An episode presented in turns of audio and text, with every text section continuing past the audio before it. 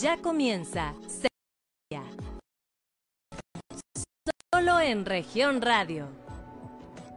Muy buenos días, muchas gracias por acompañarnos en esta emisión de su programa Sexto Día, un espacio de información y análisis de Grupo Región para todo el estado de Coahuila a través de sus cinco estaciones por la 91.3 de FM en la región sureste, la 91.1 FM en las regiones centro, carbonífera y cinco manantiales, por la 103.5 de FM para la región Laguna de Coahuila, por la 97.9 de FM para el norte del estado y más al norte aún por la 91.5 de FM en Ciudad Acuña, Jiménez y del Río, Texas. Además, puede seguirnos a través de nuestra página de Facebook Capital Coahuila. Le agradecemos que nos acompañe durante esta próxima hora vamos a estar conversando de esta cuarta ola COVID. Yo estoy muy segura de que si usted no le ha dado, ya le dio a algún familiar muy cercano un contagio en el trabajo, en su casa, en la escuela, está conociendo de casos por todos lados, seguramente ha ido a alguna dependencia pública donde le han dicho eh, discúlpenos, tenemos poco personal, eh, tenemos muchos contagios, alguna oficina este, particular y donde le dicen, ahorita no tenemos servicio porque hubo un brote, algún servicio que pida usted y que le digan, no estamos dando servicio a domicilio, por ejemplo, porque tuvimos un brote, no tenemos personal, es una cosa que ya eh, pareciera salida de control y para hablar de ello, y, nos da mucho gusto que esté con nosotros, soy la doctora Idalia Carolina Bárcenas Martínez. Ella eh, ya es una antigua conocida de usted a través de nuestros micrófonos porque nos ha eh, permitido hablar de muchos temas. Buenos días. Este, te agradecemos mucho que nos hayas acompañado el día de hoy. Muchas gracias por la invitación, Claudia. Y pues sí, como lo mencionas, ahorita es una situación que está saliendo de control con los casos de, de COVID, con esta nueva variante Omicron. Estamos teniendo mucho, mucho contagio. Como te platicaba ahorita antes de empezar la, la entrevista, esta nueva variante se considera más contagiosa que el sarampión incluso, cuando el sarampión era una de las enfermedades más contagiosas en la historia. ¿El sarampión cómo se contagia? ¿No es para tener así como una comparación? Es también por vía Puede ser por vía de flujo respiratorio y por las lesiones. Causa unas vesículas que puede haber contagio en el contacto directo con la piel. Ah, ok. ¿verdad? Pero se tiene un potencial de virulencia muy alto y la cepa Omicron eh, vino más fuerte todavía que esto. Lo comentábamos ahorita, estamos como eh, minimizando un poco el tipo de contagio porque entre las personas vacunadas, pues decimos no está tan grave pero le está dando y está afectando a una población que no está vacunada y es igual o peor de grave que el COVID. Exactamente, ese es un error que se está cometiendo a lo mejor el ver o pensar que esta nueva variante no es tan agresiva. Sí lo es. Para las personas que no tienen la protección de la vacuna es igual de agresiva que, hace año y medio, cuando empezó la, la primera cepa en estas personas no vacunadas que aparte son vulnerables, diabéticos, hipertensos, descontrolados, está generando neumonías severas. Por eso los hospitales ya están llegando a, a su máxima capacidad. Pero en las personas que tenemos ya un esquema de vacunación completo, mínimo dos o tres dosis, pues los síntomas pueden ser un poco más benévolos. Pero no es porque la cepa sea menos agresiva, sino porque ya tenemos una mejor protección. Ante una defensa. Una defensa. Lamentablemente todavía hay mucha gente que no cree en la vacunación, que no se la quieren poner por ideologías, por miedo, a veces por, por, enfermedades previas que tengan, por alergias a algunos medicamentos y temen alguna reacción. Hay muchas causas por las cuales gente no se ha querido vacunar, pero ellos son los que son ahorita más vulnerables. Eh, eh, platicamos al principio de esta ola COVID, recuerdo que las personas no encontrábamos quién nos atendiera por el tema del COVID. Había miedo, aún todavía hay hospitales o clínicas que ponen un letrero que dice, no somos hospital COVID, no atendemos a pacientes COVID. Y la doctora y su equipo fueron de los primeros que dijeron, nosotros les vamos a atender. Cuéntanos un poquito de esto para rememorar, remontar esta temporada eh, y luego ya pasar a, lo que nos los está datos actuales. Claro. ¿Cómo comenzó Médica Bárcenas? Nuestro equipo de médicos a domicilio, yo empecé por allá de agosto 2020, principios de agosto, por pacientes particulares que veía por otras situaciones que empezaron a enfermarse. Entonces no encontraban dónde atenderse más que en el seguro y había mucho miedo. Así es como empecé a atender de, domicilio en domicilio y se fue corriendo la voz. Eh, aproximadamente tres meses después ya no me daba abasto con la consulta y fue cuando formamos este grupo de atención domiciliaria con otros médicos y muy importante tiene que ver el- la cuestión emocional.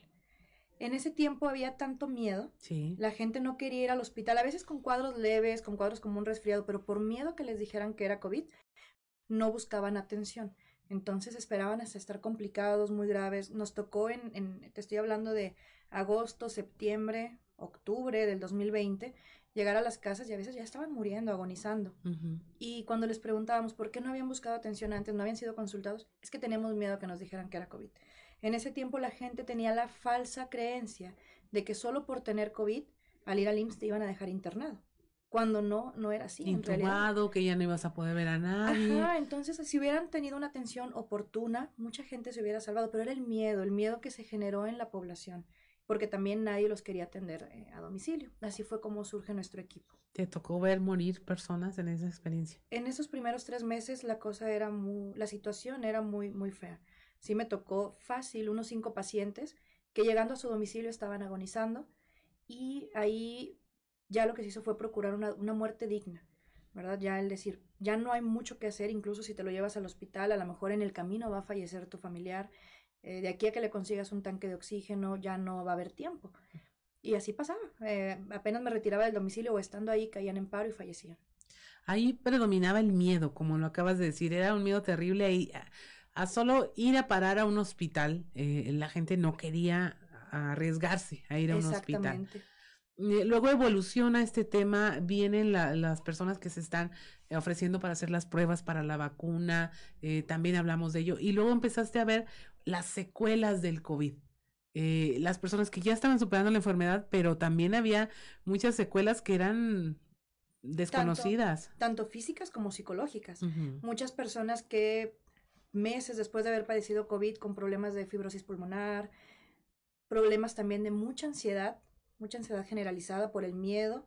Hay muchas personas que se volvieron muy obsesivas con la limpieza, lo cual está bien, pero a un grado patológico donde no pueden llevar su vida normal, miedo a enfermarse, un miedo terrible a que les dé coronavirus y todo esto merma la salud, no nada más, la salud no nada más es la ausencia de la enfermedad, sino un bienestar biopsicosocial. Ujú. Entonces, podemos estar bien físicamente, pero si nuestra mente no lo está, no estamos sanos.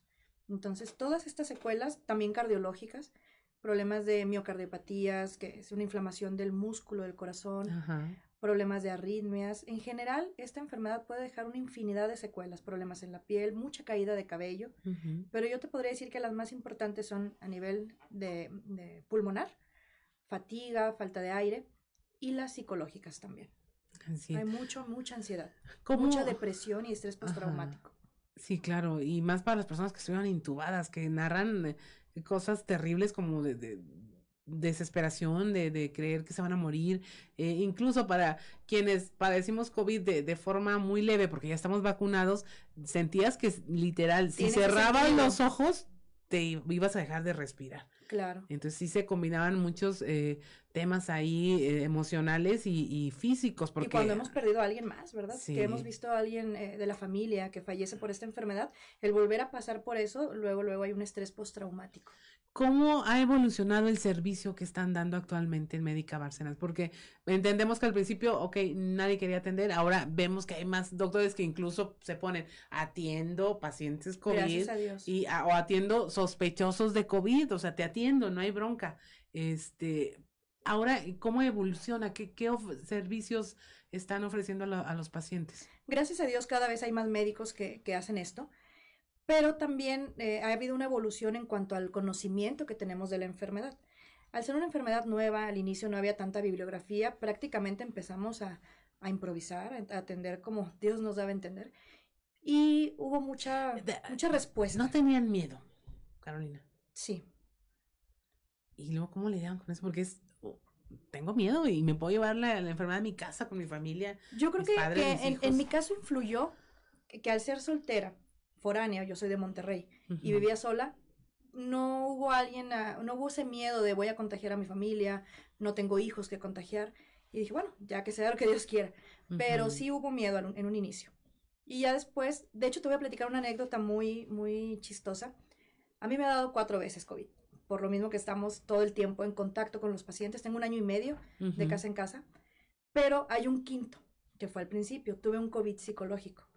En julio, por allá del 8 de julio del 2020, es- eh, yo trabajo también en la clínica 2 del IMSS, me empecé con fiebre, dolor de garganta, me aislaron por protocolo, me hicieron la prueba PCR y en ese tiempo eran muy tardadas. Mi resultado tardó cinco días en llegar y en esos días yo estaba casi segura que tenía COVID. Pero por mi miedo y por mi angustia generé todos los síntomas. Ujú. Me faltaba el aire, sudaba demasiado, me agitaba, me dolía el pecho, tenía mucha tos y tenía mucho miedo que, que voy a tomar, que me voy a tratar, nadie sabía tratar COVID, nadie sabía con quién Exacto. ir. Entonces viví en carne propia ese miedo y dije, me voy a morir. Después resultó que fue una infección de garganta solamente, prueba PCR negativa, y cuando me dicen que no tengo nada, se me quitan los síntomas. Ahí me di cuenta también del potencial psicológico Así es. que tenemos. La mente es muy, muy poderosa. Cuando me da mi primera infección de COVID, no recuerdo si fue entre septiembre octubre del 2020, ya fue muy diferente. Nada más perdí olfato y gusto porque ya no había ese miedo. Ujú. Como ya para entonces había atendido aproximadamente 70 pacientes, ya, ya teníamos más o menos una línea que seguir de tratamiento, ya no era algo tan desconocido. Si no hubiera sido por la pérdida de olfato y gusto, no me hubiera dado cuenta. Así Con mi es. PCR ya positiva y me fue muy bien. Pero ahí fue quitando el factor miedo. Así es. Entonces, también eso me ayudó mucho en un inicio a ponerme en los zapatos de los pacientes. Porque no es lo mismo uno como médico atender, te doy una consulta de lejos, te acerco la receta y tómate eso y me avisas cualquier cosa. Lo que empecé a ver que funcionaba mucho es sentarte en la cama del paciente, darle ánimos. eh, no puedes prometer algo, obviamente, que no sabes si va a pasar, pero decirle que primero Dios todo va a salir bien, eh, que estás a la, a la mano, cualquier cosita que te manden un mensaje, y eso empezaba a ayudarles. Al principio, yo creo que eso fue lo que más ayudó, atender la cuestión emocional. Con el paso de los meses ha cambiado mucho también el tratamiento, así como vienen diferentes variantes. Con, la variante, con cada variante vemos también un cambio en los síntomas. Así es. Cuando empezó a circular en verano del año pasado la cepa delta, veíamos que la mayoría de los cuadros abrían con, con diarrea, esa fue una diferencia, se complicaban muy rápido, por lo general más pacientes jóvenes. Ahorita vemos que empiezan más con un cuadro similar a una gripa, dolor de garganta, entonces los síntomas van cambiando según la cepa, pero también el tratamiento. Muchas cosas que en un inicio creíamos que funcionaban y que llegamos a manejar, ahorita ya está demostrado que no. Y todo esto es, es- es estar en cons- constante actualización. Así es, es una construcción de conocimiento de una manera muy atípica. eh, eh, tuvimos expertos COVID en un año, con personas que con la práctica se forjaron ya en el tratamiento de esta enfermedad. que empiezas a ver que unos medicamentos funcionan Ajá. más, otros no, y, y la práctica es la que te lleva. Pero Así es. muchos medicamentos que usábamos en un inicio ahorita ya no, no son necesarios. no se recomiendan y No sé, incluso pueden ser contraproducentes. Aquí Ajá. quisiera hacer un paréntesis. Como platicábamos, eh, los pacientes que ahorita más se complican son personas no vacunadas y vulnerables. Una persona no vacunada que aparte es diabética, hipertensa, tiene mucho riesgo de una complicación. Pero también la sobremedicación es un problema actual. Mm, algunos colegas que a lo mejor no están tan, tan involucrados en el tema de COVID siguen dando recetas como en un inicio, con, con uso de antibióticos, con uso de esteroides. La ivermectina ya está más que, que demostrado que no funciona en esto, Ajá. por poner un ejemplo, y esa sobremedicación también es contraproducente. Aquí quisiera hacer un paréntesis para explicar por qué. La enfermedad, el- el- la COVID, es una enfermedad viral, es un virus. Un antibiótico no le va a hacer nada a un virus, pero el usarlo de manera temprana, en los primeros días, no te va a ayudar con tu enfermedad, pero si después te complicas a una inflamación pulmonar, a una neumonía que puede ser bacteriana, ahí es donde tenemos que usar antibióticos. En estos pacientes, cuando me los sobremedican mucho o se automedican, que también es muy Sí. común aquí, se automedican porque a la comadre, al, al primo, le, le dieron ceftriaxona y dexametasona y lo empiezan a usar. Si después lo requieren, ya no les va a hacer el mismo efecto. Y batallamos más para Quemaste una, un frente de batalla al Exactamente, le digo, es como quemar el cartucho antes de tiempo, es como si yo mandara una tropa a la guerra y en el camino van disparando las municiones, bueno, van a llegar sin armas. Lo mismo pasa por el uso temprano del antibiótico. Con el esteroide pasa algo parecido. Cuando usamos un esteroide como la dexametasona en etapas tempranas, puede bajar las defensas, si es un paciente diabético va a haber un descontrol de la glucosa, puede hacer que la enfermedad te dé más agresiva y tampoco podemos abusar del medicamento. Entonces quemamos el cartucho antes de tiempo. Mucha gente cree que con eso a lo mejor le ayudó en un inicio, pero no simplemente a lo mejor esa persona no se iba a complicar por las características de, de su cuerpo. A lo mejor una persona joven, sin factores de riesgo, lo usó, no se complicó, pero no es que eso los haya sacado adelante. Pero si ese paciente se hubiera complicado, ahí hubiéramos entrado en un problema. Así es. Es, es, no hay de otra más que ir de la mano con el médico. Así es. Eh, cada, cada, vez son tratamientos más, menos agresivos, pero es muy importante saber que no es una receta de cocina. ¿Verdad? Cada paciente, para yo poder dar un tratamiento en cada caso en particular, tenemos que ver muchos factores, desde la edad del paciente, qué enfermedades tiene, los hábitos, si tienen un brote familiar, son muchas cosas que juegan un papel, qué medicamentos ya tomó para poder dar el tratamiento oportuno. Pero lo más importante, Claudia, no es en sí la receta, sino el acompañamiento que damos a los pacientes. Claro. con todo mi equipo, eh, lo que hacemos es, te doy, te doy una valoración inicial, te dejo la receta explicar datos de alarma, cómo reconocer que mi COVID está pasando de un cuadro leve, que a lo mejor va a transcurrir como un resfriado, a un cuadro complicado. Para en el momento que detectamos esas, esos avisos de, de complicación, entrar de lleno. Y por eso les dejamos siempre el teléfono. Cualquier duda me avisan a este teléfono Em, y estamos al pendiente. Por lo general, en la mayoría con una sola consulta y ya nada más un seguimiento telefónico, pero ya si en ese periodo el paciente se complica, lo volvemos a valorar y estamos en comunicación constante. Aquí lo importante es que el, que el, paciente y su familia sepan que no están solos. Hay muchas prácticas que luego se transmitieron así como de, a mí me dio y me tomé esto, a mí a la comadre le dio y se tomó esto otro, y entonces pienso que es la misma eh, solución la que pueda aplicar. Exactamente. Eh, cuando tenemos sospecha, eh, nos vamos y nos hacemos una prueba PCR, pagamos nuestros 500 pesos más o menos, dependiendo del lugar. Este, sales negativa, ahorita se está dando mucho ese fenómeno de que mucha gente está enferma, sale negativo, ya no sabes qué hacer. Y ahorita voy a explicar por qué pasa eso también. es muy importante saber en qué momento realizar las pruebas. Ahorita con, con los cuadros que estamos viendo, todo, toda infección de vías respiratorias, que parezca una gripa, una infección de garganta, una alergia, es COVID hasta no demostrar lo contrario, ya que los síntomas en las personas vacunadas pueden ser muy leves. Tengo pacientes que nada más se mormaron, tuvieron congestión nasal y resultó ser COVID, ¿verdad? Aunque no haya habido fiebre, dolor de cabeza, algún otro malestar, pero para poder diferenciar si es un COVID o no, tiene que haber una prueba de por medio. Clínicamente, no hay una manera, no hay una manera en que yo explore un paciente para decirle, tú sí tienes, tú no tienes. Todo o sea, no, no puedo ver tu garganta y decir, sí, sí tienes. Exactamente, no hay una manera física en la que yo te diga, tú sí, tú no. Entonces tiene que haber una prueba. Dentro de las pruebas, las, las que se recomiendan son prueba de antígeno o PCR. Te voy a explicar un poquito cómo funcionan estas pruebas. La prueba de antígeno lo que busca es una proteína que esté en la cubierta del virus. Pero hay que saber en qué momento hacerla. Si la hacemos muy rápido puede dar un falso negativo. Por ejemplo, es muy común que vamos a suponer que estamos hoy aquí en la entrevista y mañana tú me avisas, ¿sabes qué, doctora? Salí ayer positiva a COVID. Ayer, me, después de la entrevista, me empecé a sentir mal, me hice la prueba y positivo. ¿Qué va a pasar? Puedo entrar en pánico y mañana corro y me hago una prueba. Hay que recordar que debe haber un periodo de incubación. Si yo voy mañana y me hago una prueba, va a salir negativo, aunque tú ya me hayas contagiado.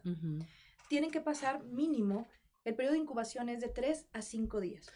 Por eso se recomienda el, guardarse. Exactamente. Tanto. Doctora, nos vamos a ir un corte, pero nos quedamos con esa eh, información y ahorita regresamos y ahondamos porque es lo que está ahorita la gente.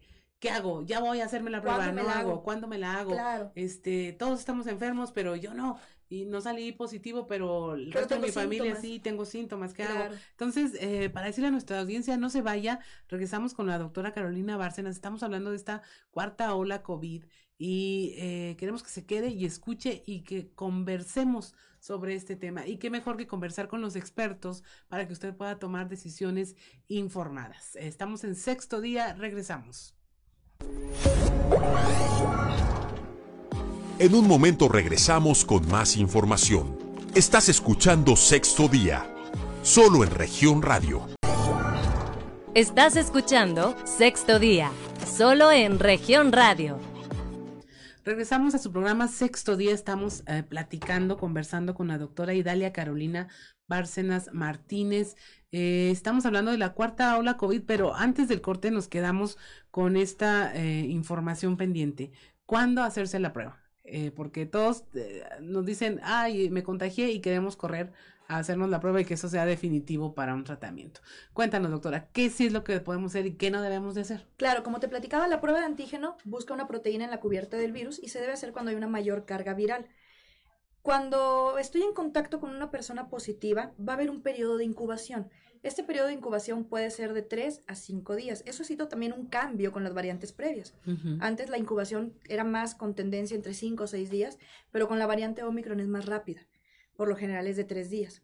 Se recomienda que si estuvimos en contacto con una persona positiva, nos aislemos, y nos esperemos mínimo de 3 a 5 días para realizar la prueba. Decías ahorita, si nos reunimos hoy tú y yo y en la más noche te llamo y te digo, salí positiva porque me sentí mal, fui y me hice la prueba y dices positiva, ¿tú qué haces? Me tendría que aislar, reportar a mi trabajo y, a y realizar la prueba entre 3 y 5 días después. Tengas o no síntomas. Mientras no haya síntomas, se recomienda esperar 5 días.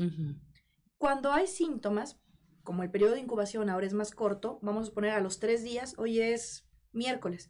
El sábado empiezo con algo de irritación en la garganta, molestias en general. Bueno, al momento de empezar con los síntomas hay que esperar de 12 a 24 horas con ellos para que la prueba sea confiable.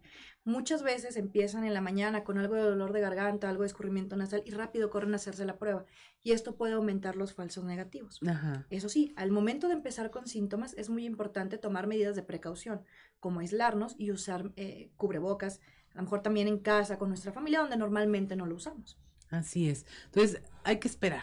Hay que esperar un, poquito, pero sí aislarse. Exactamente. Cuando tenemos una prueba de antígeno negativa que se tomó en tiempo y forma y aparte hay síntomas, se debe confirmar con una PCR para estar seguros del diagnóstico. La antígeno es eh, la de el hisopo nasal. También ahí hay mucha confusión. Las dos son de hisopo. Okay. La prueba de antígeno es la que es de hisopo y los resultados salen en 15 minutos. Esa busca una proteína que está en la cubierta del virus. Y la prueba PCR, que su nombre es reacción en cadena de la polimerasa, es una prueba que también se realiza por medio de hisopado. Algunos laboratorios la hacen a domicilio, pero esta prueba busca un material genético del virus. Te explico también rápidamente. Tardan más los resultados, ¿no? Tardan más, por lo general el resultado es al día siguiente. Y esta, esta prueba, mm, cabe mencionar que no se debe hacer de seguimiento para poder dar de alta a un paciente. ¿Por qué? El, el virus es una molécula de ARN, una partícula, entra en la célula, se mezcla con el ADN de la célula y es donde empieza una mutación. Las células que mutaron, por lo general, van a morir en un periodo antes se creía en 10 días, que era la fase viral, ahora es más corta con la variante Omicron. Pero algunas células, a lo mejor entró una, un pedacito del virus que no fue suficiente para que mutara.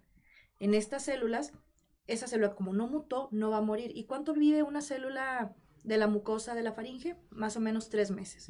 Entonces, una prueba PCR te puede estar dando positivos hasta por tres meses, pero no quiere decir que sigas enfermo ni que eres contagioso. Eso ocurrió mucho en el 2020 en algunas plantas, porque les pedían a fuerza PCR para volver al trabajo.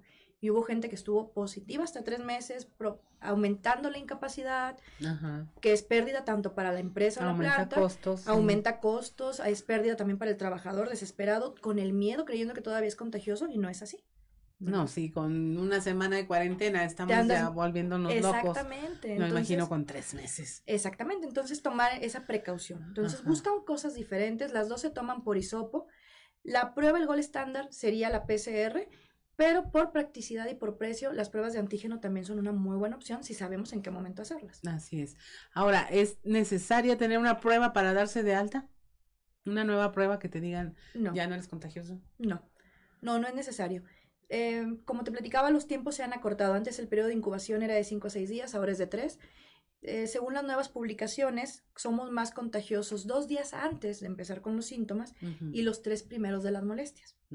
Y por lo mismo, el virus también sale más rápido de nuestro organismo. A partir del 13 de enero hubo un comunicado oficial, incluso en el Instituto Mexicano del Seguro Social, donde cambian las incapacidades. Antes aislábamos a los pacientes por 14 días. Sí. 10 días de fase viral, 4 de protección y ya podían volver al trabajo. Ahora es por una semana pero es fraccionado, es decir, por una semana el paciente está en su domicilio, guardado, sin salir, los siguientes siete días ya puede laborar, puede trabajar, pero obviamente con su cubrebocas, con todas las medidas de protección, y se recomienda que esos segundos siete días en casa también sigan usando el cubrebocas.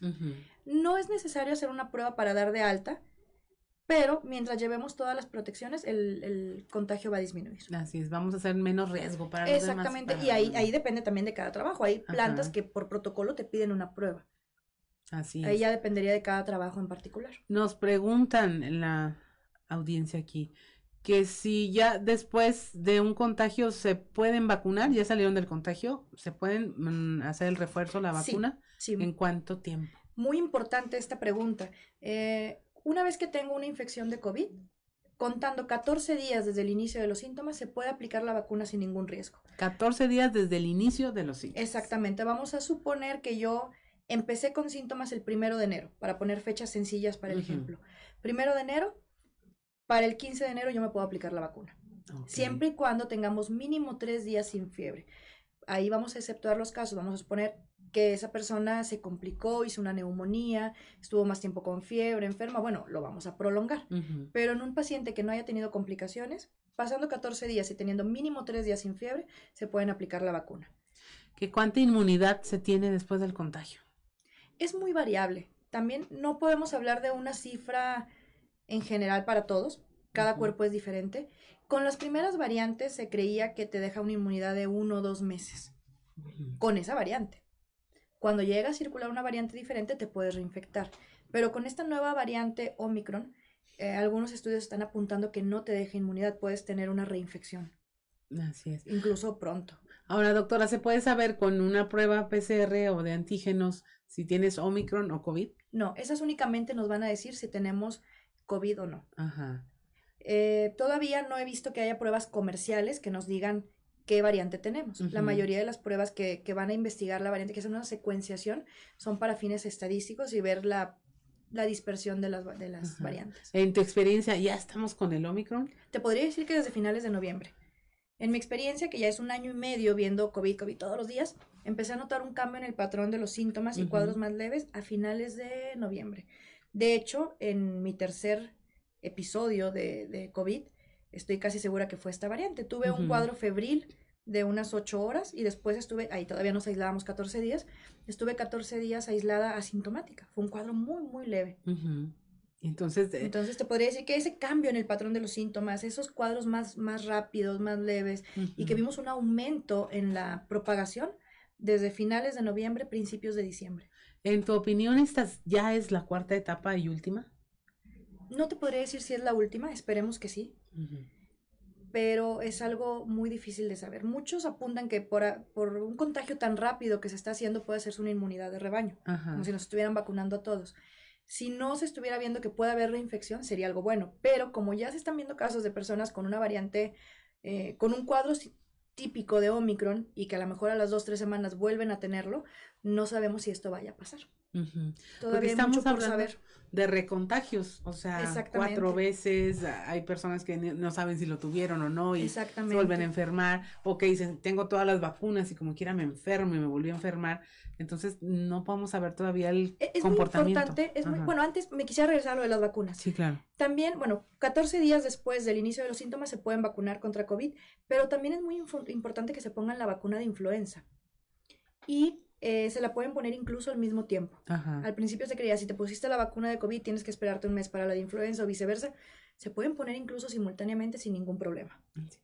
Ah, ¿Has conocido tú el tema de, de las vacunas, de qué, de, de cuál vacuna te pusiste? Que si te, bueno, hay muchas discusiones de conversación sobre lo mismo, de no, si te pusiste tal, estás más protegido, si te pusiste tal, menos, eh, con tal, la gente ya incluso se está poniendo refuerzos de la que sea. Sí, de hecho, sobre todo pasó esto con la vacuna Cancino, con los Sí. maestros, porque como fue una sola dosis, muchos tenían la idea de que no protegía. Sí se ha visto protección, aunque sea una sola dosis, y ahorita ya están poniendo el refuerzo con Moderna, si mal no recuerdo. Sí. Las vacunas pueden ser intercambiables. En un principio no se recomendaba esta práctica ya que no había mucha información, pero ya se vio que no hay ningún problema. Si tienes Pfizer, después te puedes poner Moderna si o AstraZeneca, sin ningún problema. Ahora sí que no estamos para escoger. Así Es lo que es. les digo, la que les pongan va a haber protección.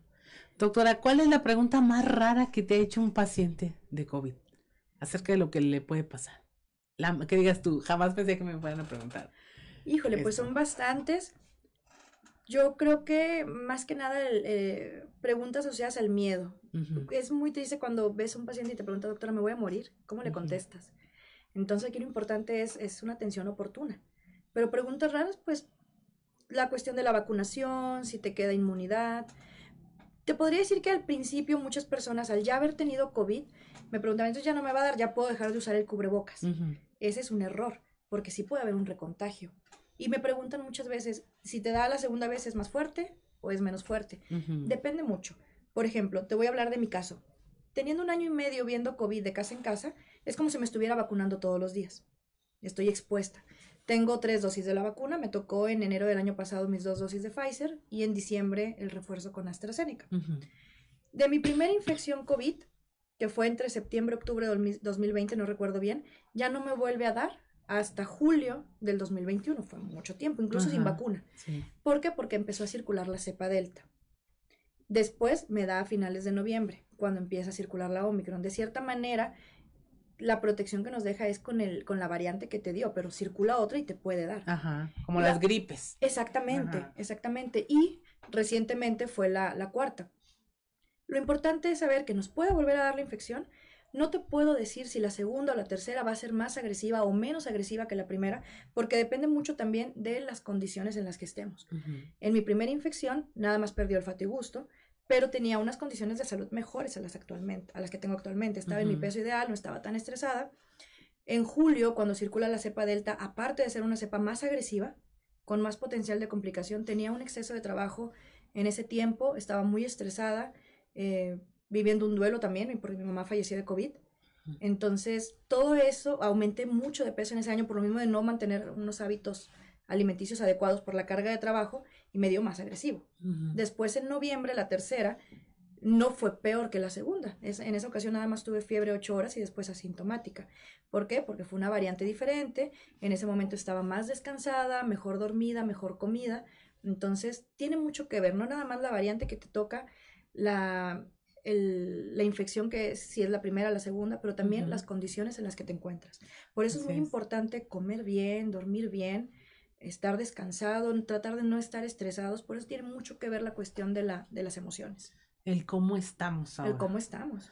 Híjole, doctora, muy triste escuchar lo de, lo de tu mamá, este, y luego pues en una etapa donde era bien difícil poder despedirse, ¿no? Que también de eso hablamos, de muchos duelos sin cerrar. Exactamente. De mucha familia que estaba en esa situación. En el caso de mi madre falleció en octubre, 17 de octubre del 2020, todavía no había vacunas, pero algo que me quedó muy marcado fue poder terminar en casa ella me hizo prometerle un día antes que no estaba tan grave, que no le, que no le llevara al hospital. Y al día siguiente se complicó y falleció ahí con nosotros, pero estuvo rodeada de su familia, pudimos despedirla, estar con ella. Y en esos momentos eso te ayuda mucho a cerrar el duelo y muchas familias no lo han tenido. Así es. Y quedan como secuelas emocionales bien fuertes y bien difíciles de tratar, ¿no? Exactamente. Hay personas que pues mm, tienen dos años sin verse y de repente ya no están definitivamente y ni cómo volver atrás, ni cómo eh, reestructurar ese lazo familiar que se quedó trunco y quedó sin despedida ni nada. Exactamente. Entonces, te podría decir que esas son las preguntas que, que, que a veces hace la gente, ¿me voy a hospital? ¿No me voy a hospital? Llega un, un momento en el que tenemos pacientes con muchas comorbilidades, por ejemplo, ahorita, que la mayoría de los cuadros pudiéramos decir son leves, gracias a Dios, pero tenemos algún paciente que ya se está complicando con datos de neumonía, pero aparte es un diabético descompensado, que sabemos que eso va a traer otras secuelas, una cetoacidosis diabética. Bueno, eso es preferible ser atendido en hospital, monitoreado, con laboratorios recurrentes. Si es un paciente joven que nada más es la neumonía, pero sin otro factor importante, lo podemos tratar en casa, con oxígeno domiciliario, otras terapias, pero depende mucho de la, de la persona. Por eso los invito bastante a que se cuiden, no nada más le tengamos miedo al COVID, sino también cuidar nuestros niveles de glucosa, los diabéticos, hacer buena alimentación, ejercicio, porque todo eso va a ser determinante en el momento que nos dé esta infección o cualquier otra, eso es lo que va a decir cómo nos va a ir. Así Y si podemos ser tratados en casa o no, no le dejemos todo el miedo al COVID. Veo gente que tiene demasiado pavor, porque ya no es miedo, es pavor al COVID, pero no come sano, no hace ejercicio, eh, no se cuida para nada, bueno, a lo mejor el COVID te va a matar rápido, pero eso te está matando lentamente. Así es. Y eso va a ser algo que va a poner las condiciones para que a lo mejor a ti el COVID sí te pegue de una manera más agresiva. Así es, con eso me quedaría en este, para finalizar este bloque, eh, doctora, a nuestra audiencia le decimos no se vaya, eh, continuamos con esta charla, estamos en sexto día. En un momento regresamos con más información. Estás escuchando Sexto Día, solo en región radio. Estás escuchando Sexto Día, solo en región radio. Ya estamos de regreso con la doctora Carolina Bárcenas Martínez y Dalia Carolina Bárcenas Martínez. Estamos hablando del tema del COVID y justo lo último que dijo, no nos podemos rendir al miedo al COVID y mientras no estar haciendo nada más por cuidar nuestra salud. Eh, puede tener hipertensión, diabetes, y si no se la cuida, pues téngalo por seguro, lo dijo la doctora. Pues igual le da COVID y se va a morir más rápido, pero por el tema de las enfermedades preexistentes que hay que atender y que si ya las tiene, no duden en ir a un hospital. Exactamente. Tiene que hacerlo. De hecho, el año pasado vimos un aumento en, en nuevos hipertensos, nuevos diabéticos, porque por el mismo miedo la gente ya sale menos, hace menos ejercicio, a lo mejor antes gente que iba al gimnasio ahorita por el miedo a contagio ya no lo hace, los abuelitos a lo mejor antes acostumbraban salir a caminar al parque de la colonia, ahorita tratan de no hacerlo por no contagiarse. También el, ir a los hospitales, mucha gente dejó de ir al IMSS, al ISTE, a sus consultas crónicas con el médico familiar por miedo a tomar una, ahí el, la enfermedad. Entonces, ¿qué hacen? Mandan nada más a los familiares por la receta, pero ya no han llevado un seguimiento como debe de ser. Entonces, eh, nos enfocamos demasiado al COVID, pero estamos dejando de lado otra, otra, otro tsunami que se nos viene, el aumento en enfermedades cardiovasculares, el aumento en, el, en, infartos, embolias, accidentes cerebrovasculares, todo porque estamos descuidando esa parte de enfermedades crónicas. Ah, hay un tema eh, que me interesa porque están volviendo los niños a clases, los estudiantes a las aulas y hay como una controversia eh, lo comentaba hace unos momentos, eh, de que, por ejemplo, hablamos con eh, representantes de la Unión de Padres de Familia de que si era una exigencia el que el gobierno federal vacunara a los niños, dicen, no, lo que queremos es que quien se quiera vacunar, se pueda vacunar, pero pues, los que no, no, o sea, como que hay todavía esa división entre vacunar o no a los menores de edad. ¿Has tenido experiencia con menores de edad? en este periodo de atención? Sí, atendemos menores, es poco, más que nada nuestra atención es en adultos. Los niños, por lo general, con esta variante lo que he visto es que son o asintomáticos o tienen síntomas leves de alguna, como un resfriado. Pero no por eso podemos minimizarlo. También hay niños que están con neumonías graves, pero es un porcentaje mucho menor. Pero aún así, aunque sea uno, ¿verdad? Es algo muy triste. Factores de riesgo, niños con desnutrición, niños con enfermedades crónicas, niños mal atendidos tal vez, pero aún así es, es bajo el porcentaje de niños que se complican. ¿Daría tranquilidad una vacuna? Sí. Sí, la idea es ya que a, partir de los cinco años los niños tengan su vacuna para que tengan más posibilidades de, estar bien. Eh, el recomendarte si estoy a favor o en contra del regreso a clases es algo muy polémico y muy difícil porque también no todas las aulas tienen las mismas condiciones, no todas las escuelas entre público privado también. Si es una escuela que tiene buena ventilación, poco alumnado, que van a tener las medidas de protección, no le veo ningún problema. Como te digo, esta cepa es tan agresiva que probablemente nos va a dar a todos, aunque estemos eh, resguardados. Pero si estamos hablando de una escuela con mucho alumnado, donde hay hacinamiento, donde no tienen una buena ventilación, donde a lo mejor no se pueden llevar estas medidas, no lo recomendaría. Entonces, es, es difícil de generalizar porque no todos los planteles educativos son iguales. Ahora, la, la vacuna, ¿por qué tanta controversia entre vacunarlos o no? ¿A qué se lo atribuirías tú? Hay mucha ignorancia. Me ha tocado atender pacientes que no tienen la vacuna y que se han complicado, no todos, si no tienes la vacuna, puede ser que no tienes enfermedades, no te vacunaste, no te vas a complicar, pero si aparte eres un diabético, hipertenso, descontrolado y no te quisiste vacunar, bueno, ahí hay más riesgo. Pero hay muchos factores. Hay gente que no se la ha puesto porque tiene alergias a algunos medicamentos y les dio miedo haber hecho una alergia a la vacuna. Otras personas, todavía hay muchas teorías conspiranoicas que te van a poner un chip o, cosas por el estilo que pues no va por ahí la cosa. Hay personas también por desidia. Me tocó recientemente atender a una paciente embarazada que ya de ocho, ocho, meses de gestación y no tenía ninguna vacuna. Y ella se complicó, llegó una neumonía, la tuve en manejo con oxígeno, gracias a Dios le fue bien, pero se pudo haber evitado esa complicación y ese miedo si se hubiera aplicado su vacuna a tiempo. En las casas, ¿qué podemos hacer? Una vez que ya hubo un brote de COVID en tu casa y muchas muchas familias van a estar pasando por lo mismo, ¿qué hay que hacer? Ya, todos ya sin síntomas, pero tu habitación, tu vivienda, tu espacio, ahí qué se recomienda. Cuando has tenido pacientes, es muy común que pregunten cómo limpio o qué tengo que Recordemos que el virus muere con el agua y con el jabón. Ropa de cama, la ropa que usaron, una lavada normal con agua y jabón, echar Lysol, sobre todo en las superficies. El virus por, como tal no vuela. Si yo no traigo el cubrebocas y estoy tose y tose y estornudo, lo estoy esparciendo a distancia. Si tengo mi cubrebocas puesto, aquí lo voy a detener. Pero si me toco la cara, si me toco la, boca, estoy agarrando la perilla, estoy agarrando la mesa, aquí tosí, aquí dejé virus. Bueno, superficies hay que estarlas limpiando con, con Lysol, con cloro, eh, con agua, con jabón, únicamente. Lavado de ropa de cama, como decías, cortinas. Exactamente, para eliminar todo. Una trapeadita con cloro. Realmente no es, no es nada del otro mundo. Ahora, lo que estás viendo eh, actualmente es eh, muchos casos negativos que tienen síntomas, ¿qué es lo que están atendiendo actualmente? Eh, de los dos, hay, hay, negativos con síntomas, pero que tienen a lo mejor un positivo ya en casa, pues aunque la prueba te haya dado negativa, la vamos a tomar como COVID. Vamos a individualizar cada caso para dar un tratamiento oportuno, datos de alarma. También muchos eh, con positivos asintomáticos. Hay que recordar que ahora las incapacidades son de siete días cuando tenemos síntomas y se cuentan desde el inicio de los síntomas. Y cuando detectamos a un paciente positivo asintomático, es decir, voy y me hago la prueba nada más porque conviví con alguien y resulta que lo tengo, pero me siento bien, el aislamiento es por cinco días. Pero para volver al trabajo, a la oficina, es siempre con las medidas de, protección. Así es. Pero sí, hay, hay, muchos positivos con síntomas, hay muchos también personas que tienen todo el cuadro con positivos en casa que dieron negativo a la prueba.